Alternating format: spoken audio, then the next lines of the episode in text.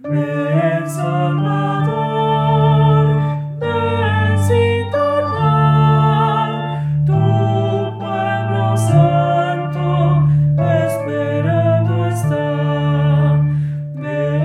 Santo Evangelio según San Lucas.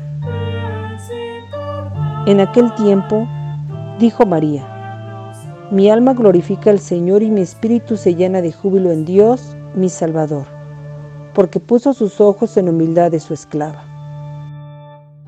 Desde ahora me llamarán dichosa todas las generaciones, porque ha hecho en mí grandes cosas el que todo lo puede. Santo es su nombre, y su misericordia llega de generación en generación a los que lo temen. Él hace sentir el poder de su brazo, dispersa los de corazón altanero, destrona a los potentados y exalta a los humildes. A los hambrientos los colma de bienes y a los ricos los despide sin nada. Acordándose de su misericordia, viene en ayuda de Israel, su siervo, como le había prometido a nuestros padres, a Abraham y a su descendencia para siempre. María permaneció con Isabel unos tres meses y luego regresó a su casa. Palabra del Señor.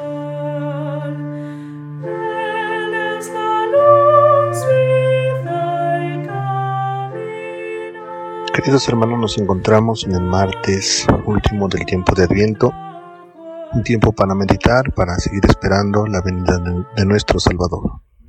Hemos escuchado este hermoso texto del Evangelio según San Lucas, es un cántico de María. María eh, le canta a Dios, María le agradece a Dios, María habla por toda la humanidad, humanidad habla por los humildes y habla también por. Es un canto de alabanza, es un canto de amor. La Virgen María nos ayuda a olvidar todo lo superficial, es decir, en dar gracias a Dios por, por haberla tomado en cuenta, por decirle que sí a Dios. En María tenemos una esperanza para acercarnos más, más a Dios.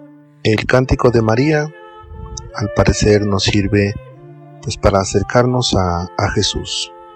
María canta la salvación que nos da Dios, la salvación por todos, canta por los pobres, por los humildes, por los hambrientos, es el canto de todo el pueblo. María agradece a Dios. Nuestra vida o nuestro mundo hoy vive en, en una angustia, en confusión. Hay personas que tienen, hay personas que no tienen, pero muchas veces nos desatendemos por los que no tienen. Nuestra vida va muy a prisa, va avanzando, va corriendo, nuestra vida va muy muy rápido y no nos detenemos para pensar para pensar en Dios. María nos ayuda a contarle a Dios de nuestra vida, tenemos que abandonarnos a Dios, tenemos que preguntarnos como predicadores, como testigos, como testimonio, si en verdad estamos siendo humildes o a quién estamos sirviendo, a los poderosos o a los humildes. Vamos a pedirle a Dios, a la Virgen María, que siempre nos den su gracia para que nosotros podamos eh, preparar el lugar adecuado para que nazca Jesús. Decimos todos que así sea.